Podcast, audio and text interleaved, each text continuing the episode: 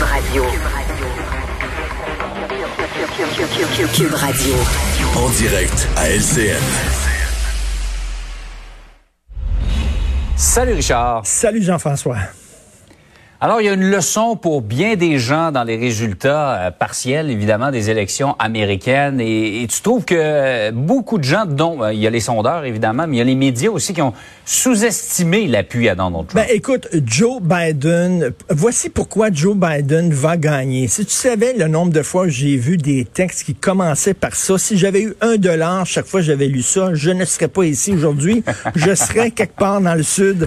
Écoute, ça n'a pas de sens. Vraiment, on a encore... Et là, selon certains experts, selon certains analystes euh, des deux côtés de la frontière, euh, ce qu'on disait, c'est, écoute, Joe Biden, vraiment, il y a une autoroute devant lui. Là.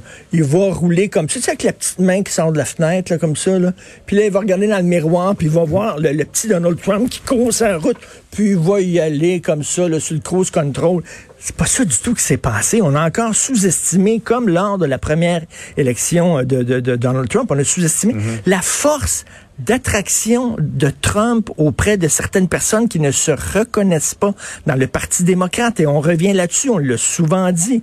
Mathieu Bocoté, mhm. lors de la période, lors de la couverture hier, la soirée électorale, le dit aussi. Joe Sixpack, avec euh, la casquette à l'envers, qui travaillait à Milwaukee dans une usine, et l'usine a levé les feutres pour s'en aller euh, dans un pays émergent où les gens sont payés en cacahuètes.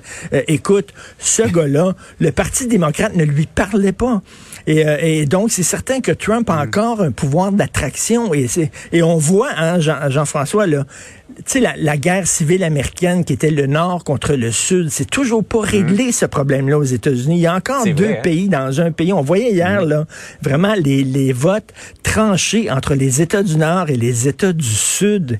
Et euh, on là, c'est vraiment extrêmement polarisé. Deux gangs qui ne se parlent pas, c'est irréconciliable, mais c'est beaucoup plus serré que ce que certains experts euh, l'avaient, l'avaient prédit.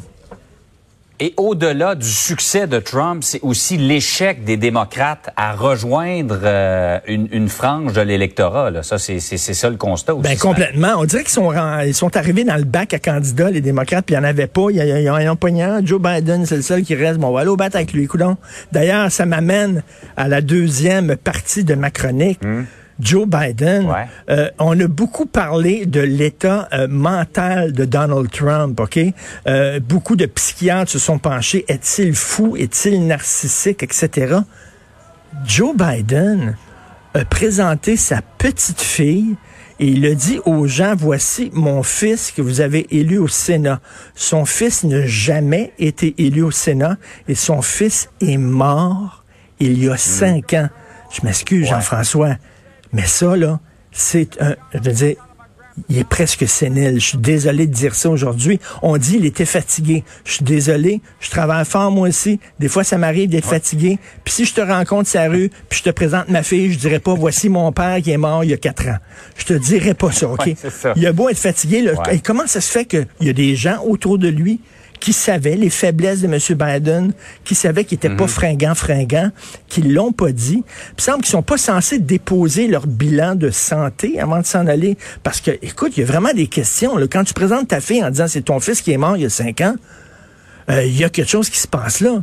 Et, je reviens là-dessus, mhm. les élections, là tu regardais les, postes américains au cours des quatre dernières années, ok, les médias, New York Times, Washington Post, NBC, ABC, CBS, ils ne faisaient que dire Trump est dangereux, Trump est un clown, Trump est une honte, Trump est une menace, Trump est un imbécile, etc. Ça, ça aurait dû se traduire par un vote massif anti-Trump. Pendant quatre ans, on n'arrêtait pas de nous dire Trump, c'est la, la pire affaire au monde. Il aurait dû avoir un vote massif, absolument pas. Et les démocrates doivent se regarder dans le miroir parce que tout ce qu'ils ont trouvé pour aller contre Donald Trump, c'est Joe Biden. on est loin de Barack Obama. On est loin de Barack Obama, tout à fait. Et il faut qu'on se le dise, si M. Biden gagne, dans un an, peut-être ce ne sera pas lui qui va être président. Je m'excuse, euh, peut-être que, dans un an... gens disent que c'est ben- Kamala Harris qui est, dans l'antichambre du pouvoir ben, plus que jamais. Je pense qu'il y a une infirmière qui va dire à M. Biden dans un an, vous savez, vous avez été élu président des États-Unis, puis il va dire, ah oui, écoute, là, vraiment, il y a des questions à se poser, là, sur ça. Ça me fait rire, mais ça me fait rire jaune ce que tu Ben nous oui. dis ce matin, euh, Richard. il y a un peu, c'est un peu triste, mais il y a des questions à se poser. Bonne journée malgré tout. Hey, Richard, passe une belle journée. Salut.